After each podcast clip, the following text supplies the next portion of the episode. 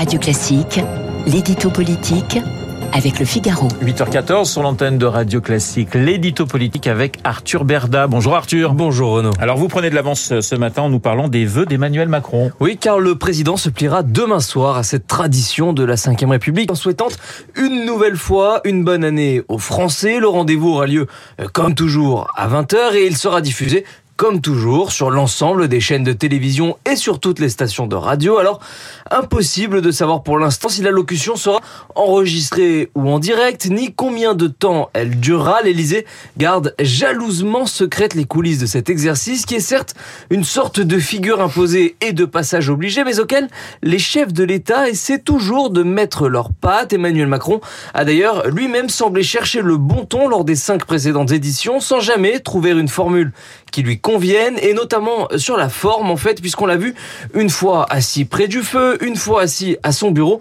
et trois fois debout devant les jardins. Bon, ok. Est-ce qu'on en sait davantage tout de même, Arthur, sur, euh, sur le fond? Eh bien, oui et non en même temps, si j'ose dire. Oui, d'abord parce que ce type d'intervention s'appuie toujours sur deux jambes dont l'appellation est désormais un peu galvaudée. C'est le fameux euh, bilan et perspective. Et puis non, donc, parce que euh, depuis sa réélection au mois d'avril, ni le bilan ni les perspectives d'Emmanuel Macron n'apparaissent clairement à ce jour, mais malgré tout, et puisqu'il faut bien se lancer, il y a quand même fort à parier que le président revienne sur le contexte nouveau auquel l'exécutif est confronté avec la majorité relative à l'Assemblée nationale, ainsi que sur les chantiers du gouvernement qui devraient repartir de plus belle à la rentrée avec pêle-mêle la réforme des retraites, la loi sur l'immigration et les textes sur les énergies renouvelables et le nucléaire. Et tout cela, c'est prévu pour, euh, pour l'année prochaine? Sur le papier, oui, mais la question se pose, vous avez raison, et pour cause, L'exécutif redoute un hiver social qui viendrait perturber son agenda car le mois de janvier sera synonyme pour une grande partie du pays du pic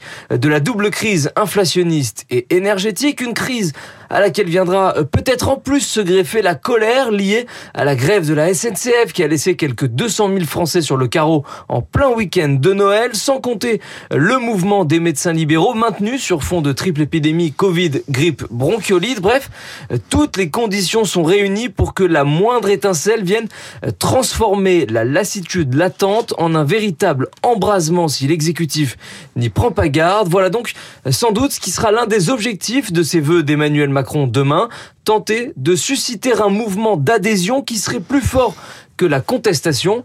Vaste mission. Voilà, Arthur Berda qui évidemment demain à 20h regardera Emmanuel Macron et vous retrouverez son commentaire dans le Figaro. Merci Arthur, je vous souhaite une excellente fin d'année. Il est 8h16 sur l'antenne de Radio Classique. Tout de suite mon invité.